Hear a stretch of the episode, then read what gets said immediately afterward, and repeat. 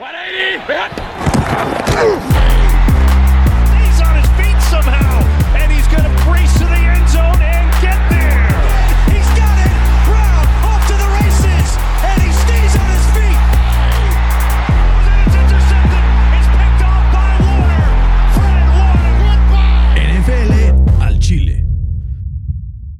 ¿Qué tal amigos? Bienvenidos a NFL al Chile. Estamos en el episodio número 50 de este super programa que tenemos preparado para ustedes en este off-season.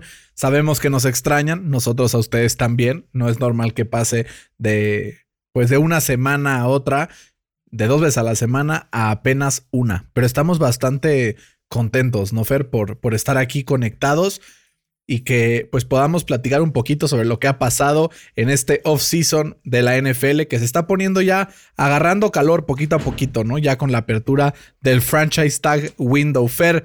¿Cómo estás? Hola, Berna. Eh, muy bien. ¿Y tú? Creo que se dice fácil esos 50 episodios, pero no. No, bueno, o sea, ha sido toda una travesía.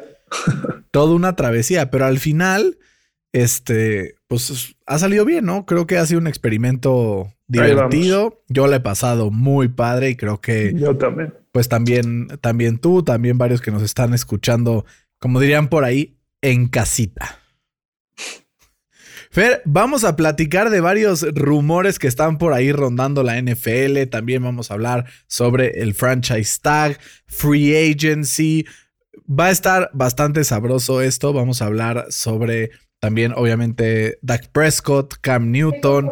Vamos a hablar nada más y nada menos que del campeón del Super Bowl, Tom Brady, que por ahí salieron unas declaraciones que me tienen un poco inquieto. Ya veremos a dónde nos lleva eso. Pero, Fer, primero que nada, vamos a empezar con lo primero. ¿Cómo te sientes después de dos semanas sin NFL? ¿Cómo sentiste el domingo? Con vacío, güey. Está cañón, ¿no? Está cañón. Ya hasta nos tienen llorando por ahí porque pues de una forma u otra duele el hecho de que a nuestros equipos de otros deportes les vaya mal, no estén llorando porque a la América le quitan puntos por una tecnicalidad, pero bueno, ya vamos a dejar de hacer berrinche con esas cosas, ¿no? Sí, es que además el espectáculo de otros deportes ya no es igual, ¿no? No, ya, ah, cuando eres tan adicto al NFL, porque ya me atrevo a decir que estamos en un nivel de adicción, creo que todo lo demás desaparece, o sea, el hecho de, pues sí, ahí está este Ahí está el América y ahí está tu Real Madrid que ganó hoy.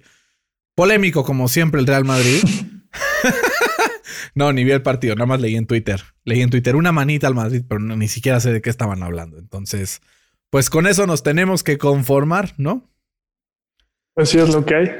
Fer, comienza oficialmente el periodo para designar eh, franchise tag players. Eh, hemos visto durante los últimos años algunos jugadores que han sido eh, puestos sobre esta categoría de franchise tag y al final le ha resultado al equipo, otros que no tanto. Pero vamos a ver de, de este tag quiénes emergen, quiénes son esos jugadores que te parece que podrían estar recibiendo el franchise tag en los futuros eh, días. Está complicado este año, ¿no? Con, con este tema de, de, la reducción salarial, creo que se le va a complicar a varios equipos eh, con el tema del cap poder taggear a sus jugadores. Eh, un, ejemplo de eso sería Dak Prescott, que, que no me sorprendería que lo, que lo franchise taguen otra vez, pero no sé si les da la lana, ¿no? Hay que ver ese, ese tema de cerca. Tendrían que pagarle una la nota a tu tío. Cerca de 50 millones. Sí, 40 y tantos, porque es un 25% de aumento de lo que ganó el año pasado. Y el año pasado el, el franchise tag estaba alrededor de 26 o 27 millones para un coreback. Entonces, pues sí, va a tener que ser totalmente garantizado. Yo veo una opción ahí con Dak Prescott que haya un franchise tag para poder ampliar la negociación en cuanto al contrato de largo plazo. Por ahí nos comentaba José Roberto Cabral en, Instagram, a quien le mando un gran saludo. Que eso es lo que él haría si, si fuera el equipo de los Cowboys, tal vez un tag, empezar a negociar. Y si no afloja, pues entonces hay varios equipos necesitados de coreback que van a estar ahí esperando con ansias en el draft pero yo creo que hay pocos equipos que te dirían que no a Dak Prescott si el precio es correcto, ¿no? Pero es raro, ¿no? Que, que un quarterback joven, porque tiene 27 años, en su prime, por así decirlo, su equipo no lo quiera firmar, ¿no? Algo sabrán. Más cuando es alguien que ha estado jugando bien y hemos visto que han habido contratos a jugadores que pues tal vez no lo merecían, como es el caso de Jared Goff, que le aventó una cantidad brutal de dinero, o el caso de Carson Wentz, que en cuanto le pagaron su rendimiento cayó de la nada. Eh, vamos a ver qué pasa al final, a ver si Jerry Jones afloja la pasta. Si tú fueras los Cowboys, ¿cuál sería la estructura de contrato que le ofrecerías a Dak Prescott? Sabemos que tú no eres Dak Believer como yo, pero más o menos cuánta lana le ofrecerías a Dak para poder mantenerlo en el equipo de los Cowboys, considerando que Jerry Jones dice que es el futuro de la franquicia. Él quiere los 40 millones de, dólares anuales. A lo mejor yo se los daría, pero no se los daría en un contrato de cuatro o cinco años, se los daría en un contrato de tres, uno más, más cortito, porque creo que más o menos esa es la estrategia que está utilizando Dallas ahorita.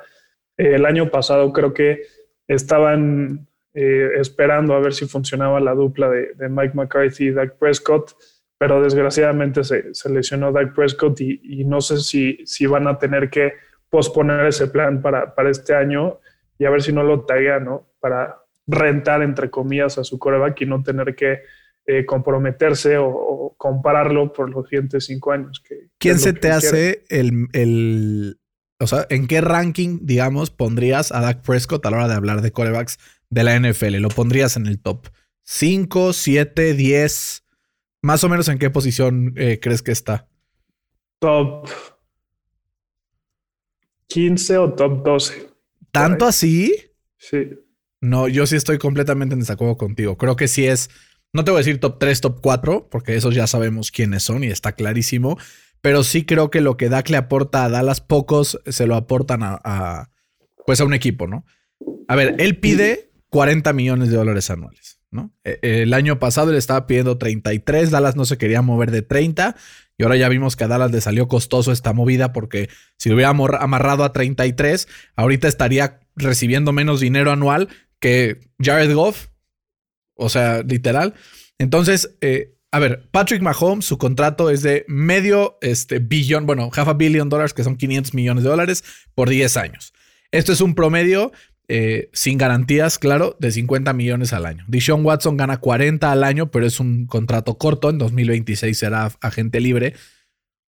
Y Russell Wilson está ganando 35.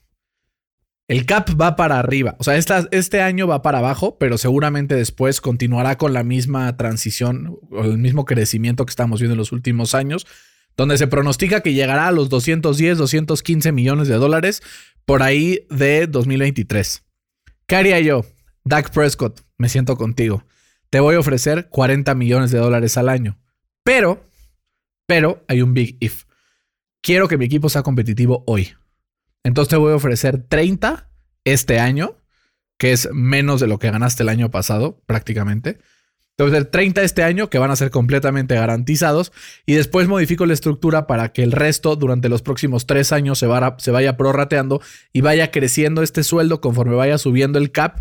Y cuando a Joe Burrow le estén pagando 50 millones de dólares al año, eso sea lo que esté ganando Dak, o sea, que se mantenga en el, en el mercado. O lo que proponen algunos conocedores del CAP, que sea que su sueldo esté amarrado a un porcentaje del cap space, que eso nunca se ha hecho, pero la verdad no se me hace descabellado, es como, bueno, ahorita el cap está bajo, pero conforme vaya subiendo, tu sueldo va subiendo. El problema es que como no hay un número establecido del cap space, entonces no se sabe cómo va a ser el signing bonus, el cap es complicado, pero. Sí, es difícil. Pero no lo veo tampoco descabellado, ¿no? El hecho de que le vayan a pagar Dak 40 millones de dólares. Vimos lo que fue Dallas con y sin Dak en producción ofensiva.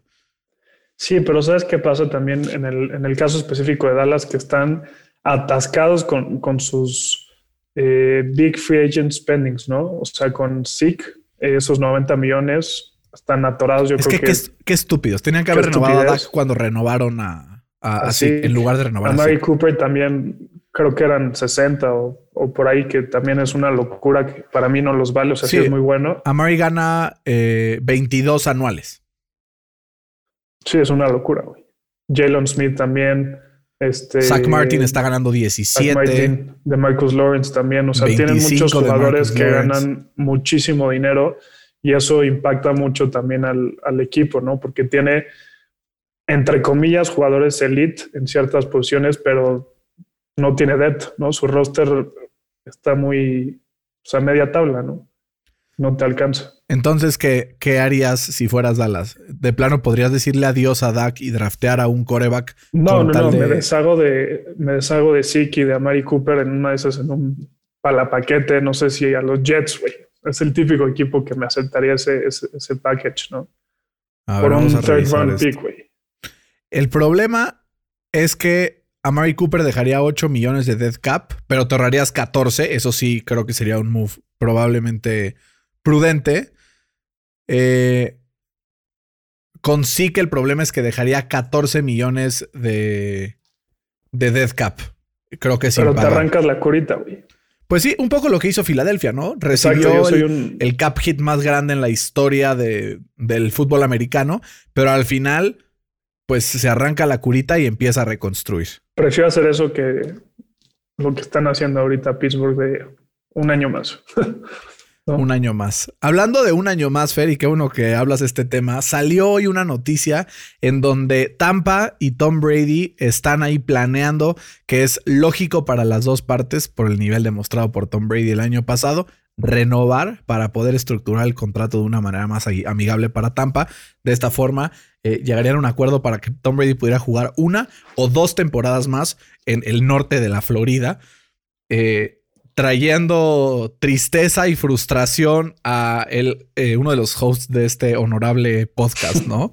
¿Crees que, ¿Crees que se ejecute este movie que Tom Brady pueda jugar un par de años más hasta los 46, 47 o ya así viéndome muy generoso 48? No tengo dudas de que pueda llegar hasta los 50, güey. En serio. Si, así, si así lo quiere. Sí, y, y, hay algo que me impresiona que, que solo lo ve Tom Brady, ¿no? Que él siempre le ha dado como este discount eh, a sus equipos para que tengan mejores jugadores, ¿no? Y como que es, aparentemente es el único jugador en la NFL que lo logra entender. Este, y, por eso puede tener esos equipos que, ha tenido, ¿no? Es un poco igual que LeBron James con, con Cleveland y con Miami, que se quita un poco de su dinero, que va a seguir ganando una millonada literal. O sea, Tom Brady ha ganado más de 150 millones de dólares créeme que no le va a faltar los otros 50 que, que dejó sobre la mesa o, más. Y, a mí me impresiona que los otros corebacks no lo vean. Sí, la verdad es parte de lo que lo ha hecho tan, pues, tan campeón, ¿no? El hecho de que haya tenido este, esta visión que pocos han tenido para poder lograr esto, ¿no? Y, lo vemos, ¿no? O sea, Cap Hit eh, este año tiene más Cap Hit en, en, el equipo de los Vikings, Kirk Cousins, que lo que va a tener Tom Brady en el equipo de los Bucks. Digo, una locura. Es el 1, 2, 3, 4, 5, 6. Es el séptimo con mayor cap hit. Pero 28 millones de cap hit para un coreback elite me parece que es ultra que razonable. acaba de ganar el Super Bowl. Ultra razonable. ¿No? O sea, gana un millón menos Jimmy Garoppolo, güey, que es una nalga. Literal. Gana 3 millones menos Carson Wentz, que por lo que sabemos hoy pues no es lo que era antes. Puede ser que, que llegue a serlo, pero hoy por hoy no lo es. Híjoles, ojalá no, güey. Ojalá no. Ya mejor que se retire, que deje su legado intacto. ¿Qué tal que acaba jugando una temporada así de la nalga? No entra a playoffs. O sea, sería muy triste que una carrera tan espléndida termine así. A ver, tiene Tampa el equipo para cargarlo como cargaron a Manning en el Super Bowl 50 los Broncos y que aunque su nivel ya no daba para más, se pudo retirar ganando un Super Bowl. Y no dudo que, quiera llegar a como al, a ganar su décimo Super Bowl y se quiera ir, ¿no? No creo que, no creo que llegue a los 10, güey. Tres pues más, no, está cabrón. No, o sea, creo que no hay manera. Si gana tres más, aquí lo escucharon, mi hijo se va a llamar Tom Brady Baños. Si llega a los 10, güey. Si llega a los 10, pero es imposible, güey. Todos los, todos los nombres. Thomas Edward Patrick Brady Baños Jr. No, güey. Ojalá, ojalá no. Y hablando de reconstrucciones, Ser, porque es un poco lo que, lo que está haciendo Tom Brady con su carrera. Eh, Filadelfia eh, liberó a dos de sus receptores principales, a Deshaun Jackson, un ícono de esta ciudad de Filadelfia en el equipo por dos etapas. Alshon Jeffrey también planea ser eh, cortado para poder ahorrarse una lana en el cap. Fer, ¿cuál es el futuro de Philly? O sea, ¿tú qué harías si fueras eh, Howie Roseman, el, general manager de este equipo, quisiera reconstruir a lo que alguna vez te dio un Super Bowl. ¿Harías un completo overhaul y empezarías a cortar jugadores y empezarías con talento joven? ¿Cuál es el futuro de Nick Sirianni en el equipo? Un poco, ¿cómo ves este proceso de reconstrucción para las Águilas? Sí, creo que necesitan empezar desde cero y eh, regresar a lo que lo hizo campeón del Super Bowl, que fue eh, como, o sea, en las trincheras estar fuertísimo, ¿no? Tener una de las mejores líneas ofensivas. Que a ver, la tenían antes de las lesiones, ¿eh? También hay que tomar en cuenta eso. Pero igual ya están grandes, entonces, o sea, si, si tomamos en cuenta las lesiones y además la edad, pues no, no ayuda. Eh, si pueden agarrar a, a, el de Oregón, eh, dudo que les caiga porque está Cincinnati ahí antes, eh, sería un, un, big step para el rebuild. ¿No? Que, que, sí, yo creo que lo necesitan hacer y empezar desde cero. No sé si van a agarrar otro quarterback, porque ves que dicen que, que Hertz no tiene asegurada la titularidad. Sí. Entonces es un, es un desmadre Filadelfia ahorita y yo creo que ni, ni Howie Roseman sabe por dónde. No, y, güey, el peor es que tienen a jugadores no elite pegándole números eh, pues muy grandes en el cap, ¿no? Por ejemplo, Fletcher Cox, que es un gran jugador, pero que ya está envejeciendo, 23 millones de cap para 2021. Esta es la misma cantidad que te genera un DeForest Buckner, que es el segundo mejor jugador en la posición, o segundo, tercero, cuarto, pero está en ese rango. Eh, un Brandon Graham que sí genera, eh, pues por ahí algo de, de, presión al coreback, pero no te vale 18 millones de dólares. Lane Johnson, que aunque sea un gran right tackle, pues ya está también pues pegándole a los treinta y tantos, entonces es complicado. Un Brandon Brooks que se perdió toda la temporada, pero que de todos modos ahí se contaron esos 15 millones de dólares que les descuentan del erario público a este equipo de Filadelfia. Entonces van a tener que empezar a hacer, yo creo, un festival de cortes. O sea, van a empezar a tener que cortar, empezar con jugadores jóvenes. por ejemplo. Sackers, por ejemplo, cortando a Sackers se ahorrarían 7 Cerrarían 5 millones de dólares y se llevarían 7.7 en Dead Money. Pero al final, si no empiezas a hacer ese tipo de cosas, entonces te quedas en el pasado, ¿no? Y creo que el camino es para adelante. A ver, yo no descarto que el hecho de que Siriani haya llegado al equipo vaya a ser como una especie de scapegoat para sobrevivir la reconstrucción. Un poco como pasó con Matt Patricia en Detroit en donde empezaron a ver y entonces de repente el Cap y acabó yéndose. Espero que le vaya mejor, porque si bien en los Colts la verdad un gran trabajo, tiene una mente ofensiva muy creativa y tiene una historia de saber trabajar bien con talento no elite, que creo que eso es importante. Filadelfia hoy por hoy, por lo menos en ofensiva, elite tendrá pues a su centro y a su right tackle y no mucho más, ¿no? Entonces hay que ver qué va a pasar con este equipo de Filadelfia, porque en una de esas pues vuelve a quedar top 6, top 7 del draft la próxima temporada. Sí, y Cox sí fue elite en su momento cuando le pagaron, pero Filadelfia cometió el error de pagarle a sus jugadores por lo que habían hecho y no por lo que les podrían hacer eh, o dar en el futuro, ¿no? Claro, un salario no es un homenaje. Un salario no es un homenaje, un salario es la representación de que le vas a aportar a una franquicia en determinado tiempo. Vemos contratos como el de Patrick Mahomes que desquita cada centavo de su sueldo. Vemos contratos como el de Deshaun Watson, que pasa lo mismo con él. Vemos contratos como el de Aaron Donald, que bueno, o sea, podría ganar el doble y de todas maneras quedaría pues eh, adecuado el sueldo para él. Entonces al final sí creo que es importante que se replantee un poco la estructura de sus contratos Filadelfia. Tal vez migrarlo un poco a lo que había hecho Dallas en años anteriores antes de que se metieran en este pedo, que era, oye, sí, en cuanto detecto que tienes talento, te doy un contrato de 10 años. O Zach Martin, eh, Lyle Collins, a toda esta gente que les dio contratos eternos, pero que todavía no estaba, o sea, estaban por... O sea, ahorita, si a Darius Leonard le vas a pagar, siendo los Colts, claramente te va a rendir un, par de años más, pero no le vas a pagar ahorita un contrato de 20 millones por año a T.Y. Hilton por lo que ya te dio. ¿Estamos de acuerdo? Totalmente de acuerdo. Si no acabas en una situación penosa como la de Benjamin Roethlisberger ahí en, los acereros de Pittsburgh, ¿no? Ahí tengo un, take interesante ahorita que lleguemos.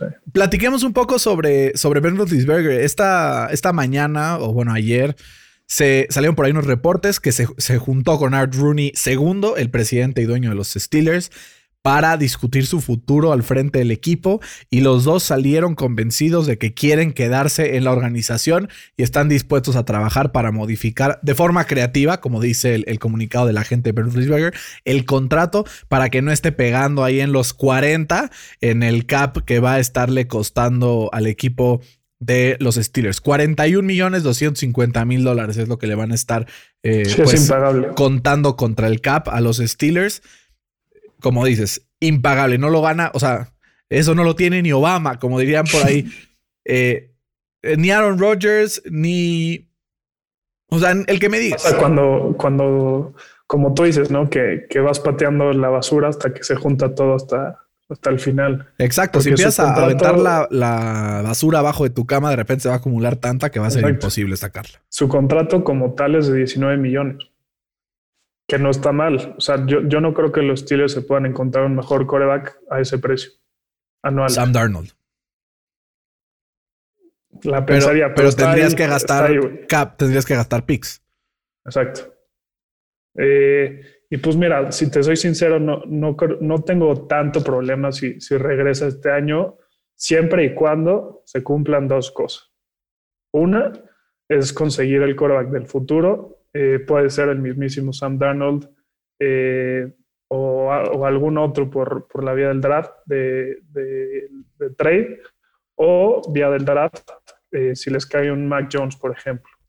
Y dos, mejorar el, el, running, el running game. Ahí te va un, un stat que la verdad yo, yo no lo sabía, lo vi hoy y sí, sí me quedé con los ojos cuadrados.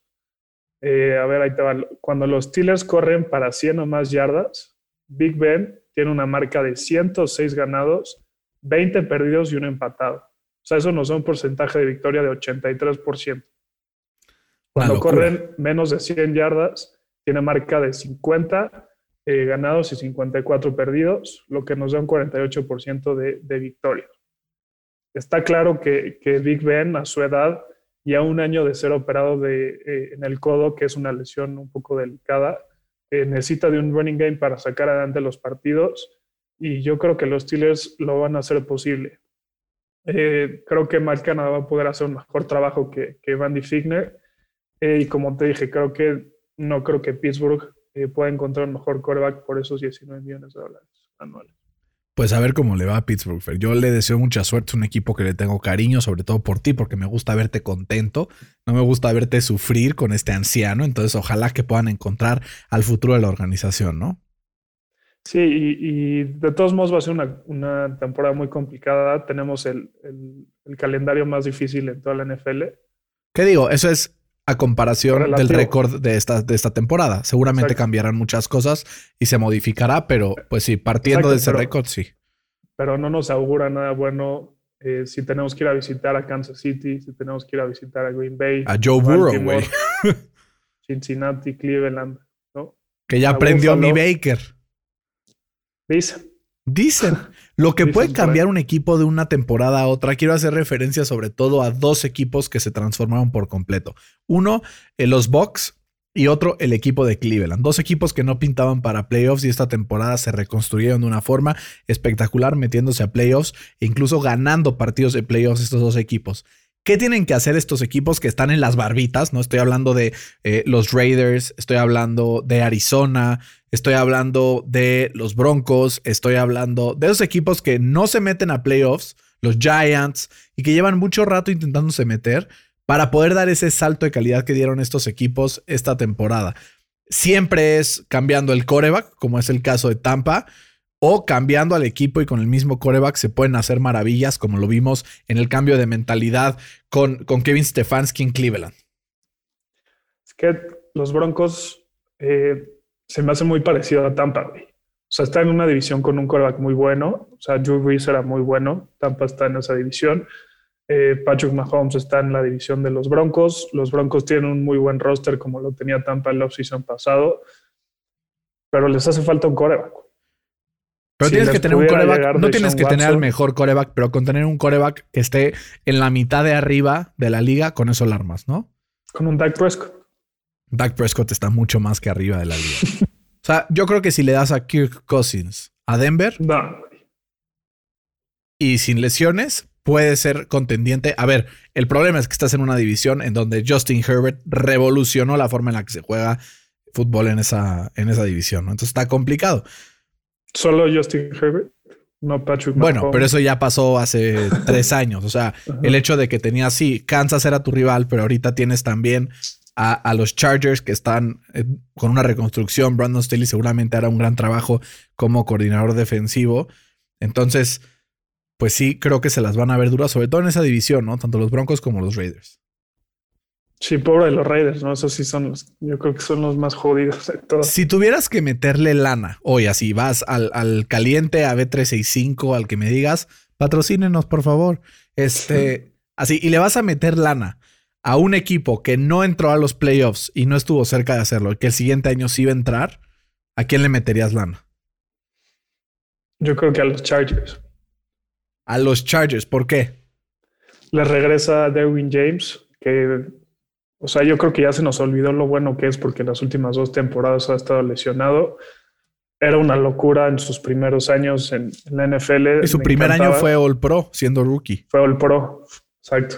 Eh, tienen a, un coreback en su segundo año, eh, recién nombrado novato del año, con muchísimo talento. Tienen a jugadores en la defensa también como, como Bosa, que es, es, una, es una, bala. Eh, y aquí en Anale, ¿no? Entonces creo que tienen buenos equipos, buenos jugadores elite en posiciones clave y, son jóvenes, ¿no? Veremos si, si ese cambio de, de, de head coach les ayuda igual que, a Cleveland el año pasado. Creo que están en una situación similar, pero con un coreback aún mejor. Mejor. Entonces, creo que eso va a ser una locura, güey, porque imagínate este equipo teniendo un mejor eh, desempeño defensivo, con el defensive end con mayor porcentaje de victoria en el pass rush de toda la NFL, que es Joey Bosa, en, en el 1 a 1, eh, con Keenan Allen, que es de los receptores más underrated de toda la NFL, digo, así le pagan, es el tercero mejor pagado en, valor anual de contrato de toda la NFL. Pero al final es un equipo que tiene todas las piezas necesarias. Tendrán que fortalecer un poco la línea ofensiva ahora con el retiro de Mike Pouncey. Tendrán que fortalecer tal vez un poco el pass rush ahora que Melvin Ingram seguramente estará buscando nuevos aires, eh, incluso la posición de linebacker. Pero en general, ahora con Chris Harris Jr. en la secundaria, tienen eh, jugadores jóvenes y jugadores experimentados que tienen un buen balance y que sobre todo es un, equipo, es un equipo súper divertido para el fantasy, ¿no? Tienes a Eckler, tienes a Herbert, tienes a Keenan Allen, tenías a Hunter Henry que seguramente estará migrando, hablando de franchise tags. Eh, tienes a un Mike Williams que en el uno a uno hay pocos mejores a él en la NFL en este tipo de eh, recepciones con el cuerpo. Es una locura, güey. Sobre todo en el red zone, ¿no? Es un, es un threat brutal. Entonces, para resumir esta parte, creo que los Chargers pueden ser un buen candidato. ¿Sabes quién es mi candidato para poder meterse a playoffs que el año pasado no estuvo? ¿Quién? Los Cowboys de Dallas. Claro que sí. Yo con Dak hasta la muerte, Fer. Con Dak hasta la muerte.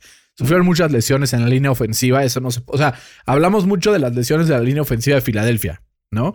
Pero Dallas estuvo igual.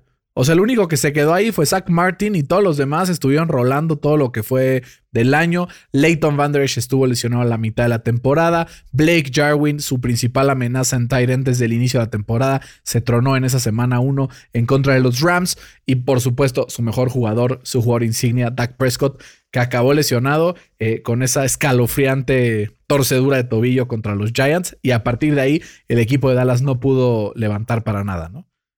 Sí, es, es buen pick ese porque además su, su, división yo creo que es de las más flojitas. Bueno, fue la más flojita el año pasado. en segundo año va a ser una locura, güey. Sí, pero tiene mucha competencia y que le quite tocho. No importa, no importa, pero teniendo esa amenaza constante, los demás rinden. Es un poco el principio Calvin Ridley y Julio Jones en, en Atlanta. ¿No? Este, pues, si está Julio Jones, Calvin Ridley aumenta sus números automáticamente aunque le quite toches. El problema es que también está Michael Gallup.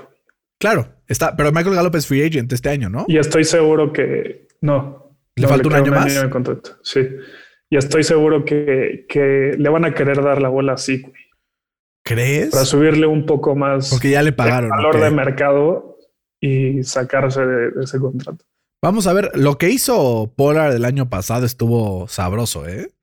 Sí, sí me gusta. Entonces, al final creo que Mike McCarthy va a intentar pues darle la vuelta, sobre todo porque él sabe que si no se lesiona a Dak Prescott este año, no tiene pretextos, ¿eh? O sea, un mal año más y se va. Pero es que Dallas igual el año pasado con Prescott tenía, tuvo récord, ¿no? De 0 y 4, güey. Pero perdía los partidos muy diferente, güey. Metía 40 puntos por partido, güey. O sea, una cosa es que pierdas los partidos quedando 27-20, pero otra es que pierdas, güey, 42-40. O sea, sí, entiendo que, pero la defensiva tenía que apretar ahí. O sea, tampoco es real el hecho de que, a ver, ni siquiera Seattle pudo hacerlo sostenible, que estaba jugando a un nivel espectacular. Sí, no, pero y, a eso me refiero con, con el equipo de, Dallas, que tiene jugadores elite, entre comillas, porque yo no, no creo que sean elite, pagados muy bien, pero no tienen roster, no tienen depth. Y por eso yo, yo el año pasado los escogí como una de las excepciones de, de la temporada. No sé si te acuerdas. Es que sabes qué fue el pedo. Yo creo que el pedo fue draftear a CD Lamb en el pick 13, güey. O sea, sí, o 15, o no sé cuál tenía, pero eh, sí es muy bueno. Pero si ya tenías jugadores en esa posición y por ahí tenías necesidades brutales eh, en cornerback, tenías necesidades brutales también en depth de la línea ofensiva. Creo que tenías que hacer los movimientos necesarios para proteger esa parte, sobre todo tomando en cuenta que uno de tus líderes en defensiva, Byron Jones, pues eh, se iba a Miami, ¿no? Entonces vamos a ver qué va a pasar con Dallas y qué va a hacer en el draft. Porque tienen un pick bastante sabroso y se alinea este draft. Hay drafts muy defensivos y drafts muy ofensivos. Normalmente el top 6, top 7 domina una de las dos posiciones. Esta temporada la ofensiva domina estas posiciones. Hay varios corebacks que se van top 10, hay varios offensive linemen que se van en el top 10, hay varios receptores que se van en el top 10, incluso un Kyle Pitts Tyrant podría irse en el top 10. Entonces, creo que es un, draft de, línea ofensiva. Claro, pero podría llevarse Dallas al primero o segundo mejor jugador defensivo de toda la clase de este draft con su pick en el, en el pick número creo que tiene 10. Eh, si no, no quiero inventarles tampoco. Luego me van a mentar la madre. Entonces vamos a asegurarnos que sí sea así. Eh, orden, draft 2021. Aquí lo estamos abriendo. Número 10. Estaba en lo correcto.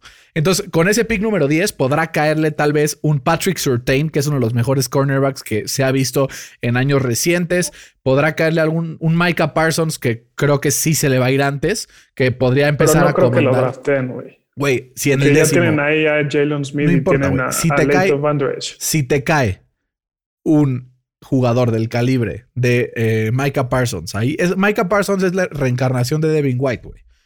Si te cae en el 10, lo drafteas, güey. No preguntas, lo agarras, güey. es como a los Colts que les cayó cuento Nelson en el 6, güey. O sea, no les importaba cualquier otra cosa, lo tenías que agarrar, güey.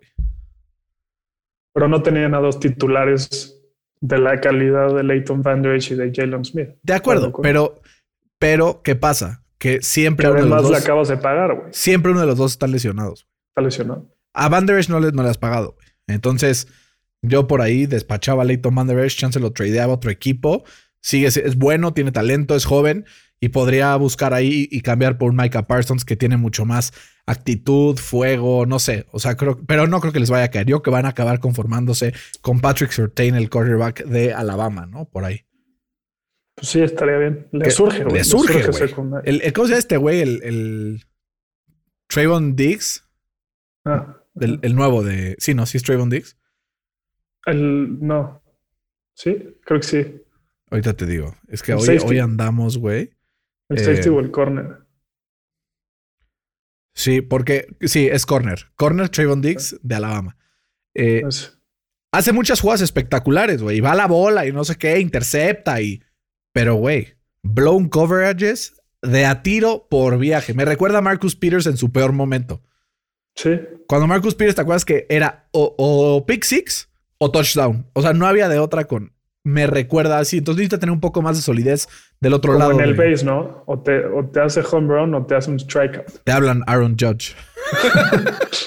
literal, literal. No, pero pues vamos a ver. Dallas creo que tiene buen.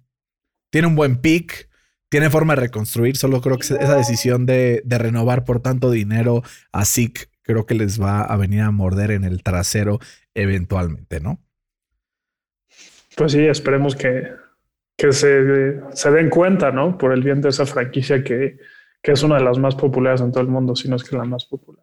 Fer, salió por ahí un video, no sé si lo viste, de Cam Newton, eh, en donde un cuate en un camp le empieza a decir, eres un free agent, cállate, cállate, cállate. ¿Qué opinas de este disrespect a esta leyenda del NFL?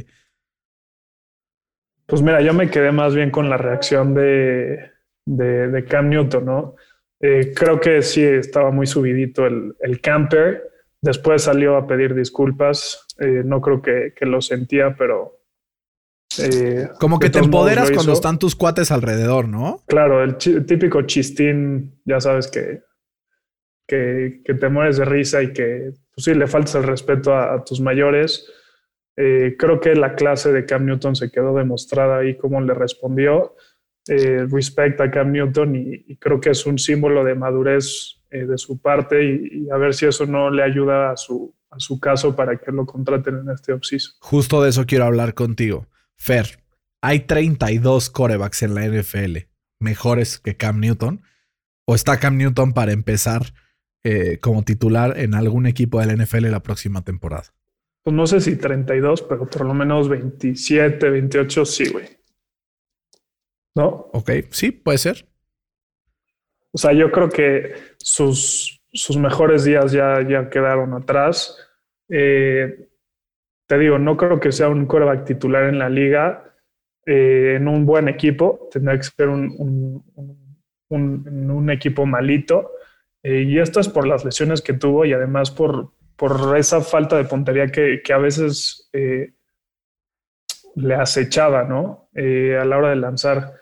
Creo que lamentablemente el año pasado no pudimos ver realmente su, su potencial porque toda esa ofensiva de los, de los Pats estaba muerta, güey. Muerta. O sea, yo, yo creo que sería muy interesante verlo en un equipo como puede ser Washington o puede ser hasta Pittsburgh, que tienen armas interesantes ahí en, los kill positions.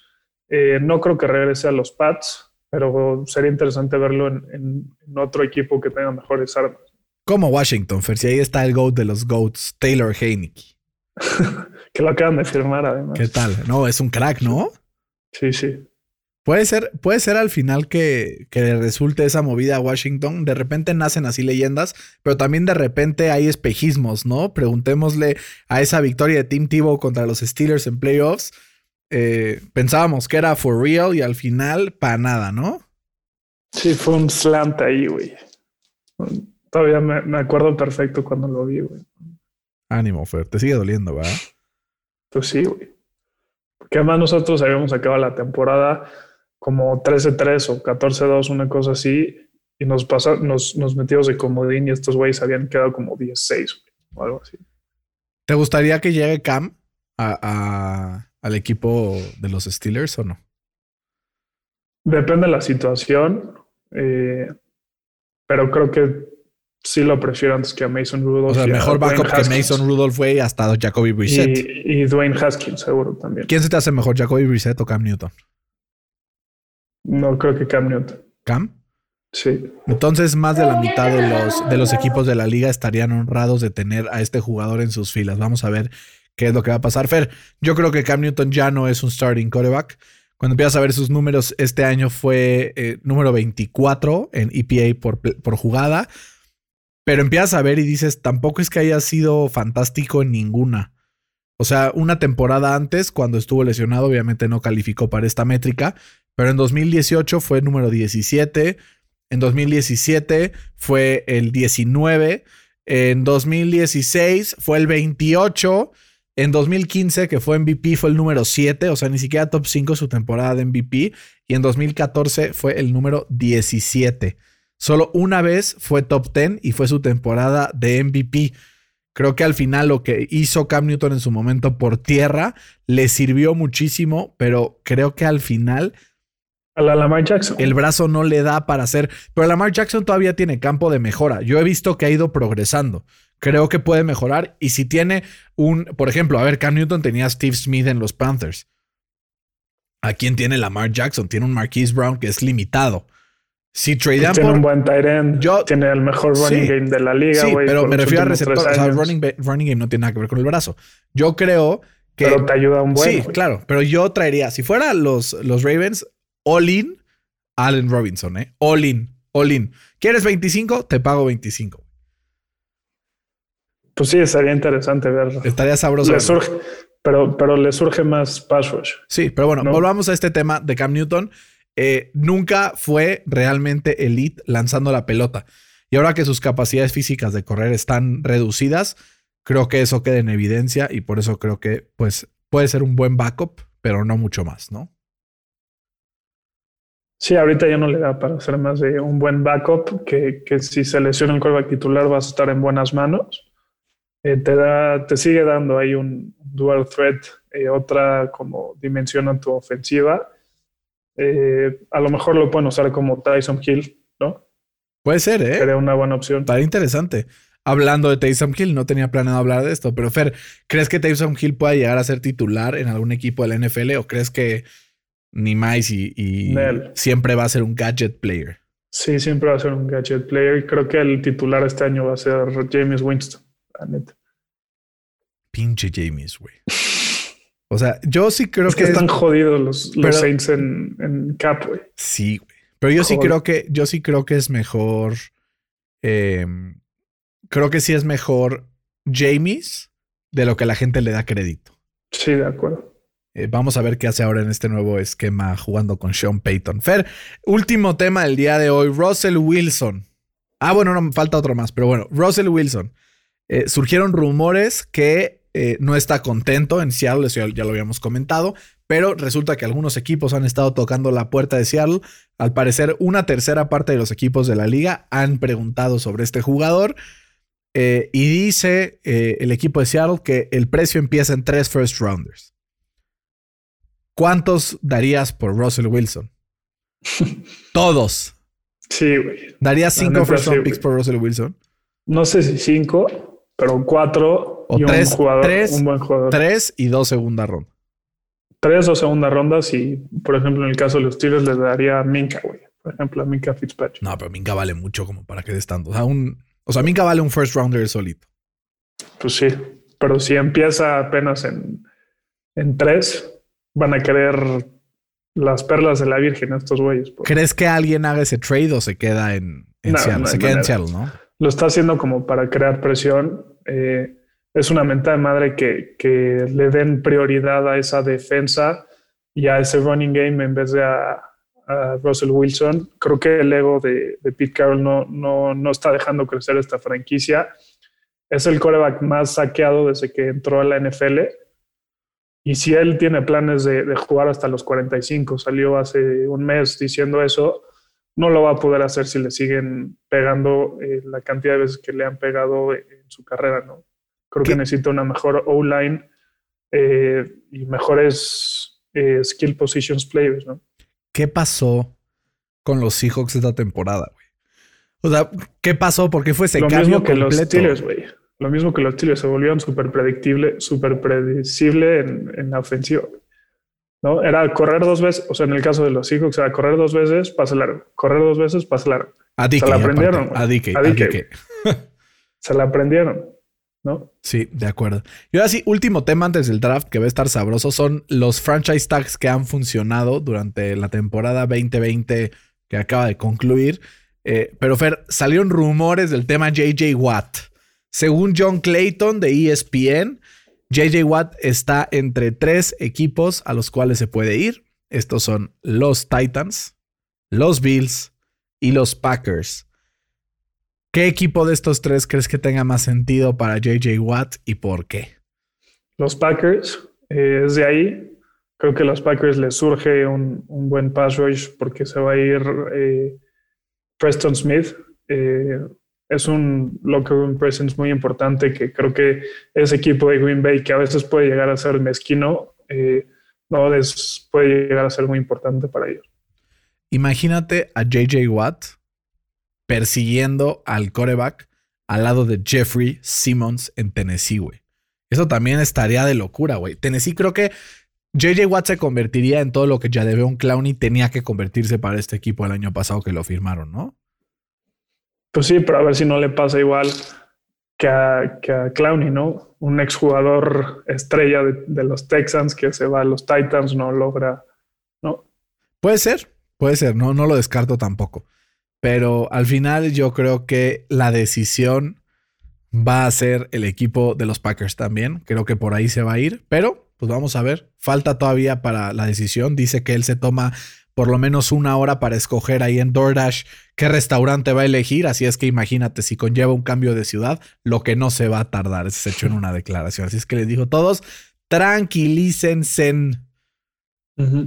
Fer, vámonos al draft para poder cerrar este episodio del día de hoy, episodio número 50 de NFL al Chile. La pregunta del día de hoy dice así. Como sabemos, hay una escala de franchise tags, ¿no? Eh, en donde según la posición te gana cierto dinero. Eh, ¿Cuál es la posición después de coreback que más dinero está alocado si eres franchise tag? Uf. Estoy entre dos. Puede ser un left tackle o puede ser un pass rush. Pero me voy a tener que ir por, por pass rush. Fer. Estás en lo correcto. Defensive end es la número dos. Wide receiver la número tres. Linebacker número 4, cornerback número 5, offensive lineman número 6. ¿Por qué pasa esto? Es que el problema es que el, franchise tag se usa según el promedio de los que mejor ganan en cada posición. Normalmente hay tres o cuatro wide receivers que ganan mucho más que todos los demás. Y offensive lineman como que es un poco más parejo. Entonces creo que por eso se da este fenómeno. Entonces, em, Fer, adelante con tu primer pick para el franchise tag del año pasado, que resultó ser una buena idea para el equipo que lo aplicó. Pues mira, en principio era bueno. Eh, Dak Prescott estaba teniendo un arranque de temporada muy bueno. Lideraba la NFL en passing yards y en touchdowns, pero desgraciadamente se lesionó. Si no se hubiera lesionado, creo que le hubiera dado la vuelta al equipo y creo que sí se hubieran metido a playoffs. ¿No crees que esto perjudicó a lo largo al, al, equipo ahora que, pues, en su ausencia se dieron cuenta todo lo que le van a tener que pagar? Sí, sí, en ese sentido, sí. Y yo creo que otro muy bueno fue Joe Tooney, guard de, de los Pats. Tuvo un gran año. Eh, en general, creo que ha sido un jugador muy valioso para este equipo y ha, ha demostrado ser, eh, pues, que desquitó esos 14 millones que le pagaron como, como franchise tag el año pasado. Mi segundo pick es Shaq Barrett. Eh, tuvo sacks en el Super Bowl, fue el, jugador con más sacks en todos los playoffs. Si bien no tuvo una temporada espectacular, fue uno de los mejores calificados según PFF y además fue uno de los que más, mayor pressure estuvo en, en la NFL. Joffer, vamos a irnos con Leonard Williams de los Giants después de haber tradeado por él el equipo de, los Giants el año pasado. Entonces, pues lo tagueó, ¿no? Porque no le quería pagar el salario completo de una vez. Rompió la marca de las 10 capturas, generando 11.5 sacks y además de 57 tacleadas. Y se confirmó como una de las fuerzas de pasos más importantes, por lo menos de esa división. Y ahora busca un jugoso contrato con los Giants. Vamos a ver si no lo taguean otra vez, ¿eh? Digo, sería una la nota, pero una de esas acaba saliéndoles mejor hacer otro tag para Leonard Williams. Y con mi último pick voy a agarrar a otro jugador que se lesionó, Bob Dupree. Tuvo 7.5 sacks en nueve partidos. Estaba teniendo un career year para, para que le pagaran justamente este offseason y desgraciadamente se lesionó la rodilla. Eh, y sí, me dolió, nos dolió mucho ¿no? que, que, se haya lesionado porque nos pegó muchísimo, sobre todo para el, el running game, que es un especialista para parar la carrera. ¿Crees que les vayan al final a a, pagar una buena lana o crees que se vaya a quedar por ahí a medias? No, sí, sí le van a pagar una buena Muy bien. Yo me voy con Hunter Henry, tight end de los Chargers. Estaba buscando un contrato millonarísimo, no se lo quisieron dar, solo le dieron ese franchise tag. Eh, acumuló un poco más de 600 yardas, 4 touchdowns, 35 primeros downs, que creo que eso es, lo más importante, el hecho de que siempre te convierte ese primer down pero registró su porcentaje de pases cachados por target eh, más eh, bajo de toda su carrera. ¿Esto qué significa? Que hicieron bien los Chargers en taguearlo porque probablemente comienza su declive y entonces pues no te quieres echar ahí a la bolsa un contrato que ni qué te tienes que ir eh, metiendo, ¿no? de acuerdo. Y dos Fer que taguearon, pero que al final se acabaron dándoles contratos a largo plazo, Derrick Henry y Chris Jones. No siempre el franchise tag es algo negativo, que no te quieren para siempre. A veces funciona como una estructura para ayudarte a negociar mejor. Y estos dos jugadores tuvieron un extraordinario año, uno llegando a 2.000 yardas y otro llegando al Super Bowl, ¿no? Qué buen contrato ese de, de Derrick Henry, ¿no? Puta. Es que sabes qué pasa, que luego tú llegas y empiezas a ver como, oye, los, los running backs mejor pagados de toda la liga, y de repente empiezas a ver y dices como, o sea, pues para lo que jugó Derrick Henry tenían que haberle dado, pues el Sí, si lo comparas con los 90 millones de, de Sí, güey, empiezas a ver el valor anual de contrato y así, bajita la mano, es el 6. 7. Es el 7. Está abajo de Camara, de McCaffrey, de Zeke, de David Johnson y de Dalvin Cook. Una locura. Hay mucho free agent ahorita de running back. Va a estar sabroso. Aaron Jones es candidato a que lo taguen o dicen que hay interés entre Aaron Jones y los Dolphins, pero pues ya estaremos platicando de eso la próxima semana, ¿no? Sí, sí, va a estar jugosa esa plática. Fer, como siempre, un placer eh, platicar contigo. Ojalá que se mueva bastante ya el free agency para empezar a platicar de temas más interesantes, empezar a ver cómo se van conformando los equipos y empezar a mojarnos un poquito, ¿no? A ver quiénes son nuestros eh, equipos favoritos para la próxima temporada. Sí, que se ponga bueno, interesante, ¿no? Exacto. Fer, te mando un abrazo muy, muy grande. Eh, saludos de parte de toda la comunidad de NFL al Chile para ti. Igualmente para ti, Dan. Les mandamos un abrazo a todos con mucho cariño. Esperemos que hayan disfrutado este episodio número 50 de NFL al Chile. Junto a ustedes esperamos llegar ya esta temporada al episodio número 100 y de ahí seguir al 200 y de ahí seguir avanzando para poder convertirnos en el medio más importante de habla hispana de NFL solo de, su mano, ¿no? Eso es por y para ustedes, que les mandamos un abrazo. Cuídense mucho, coman frutas y verduras. Esto fue NFL al chile.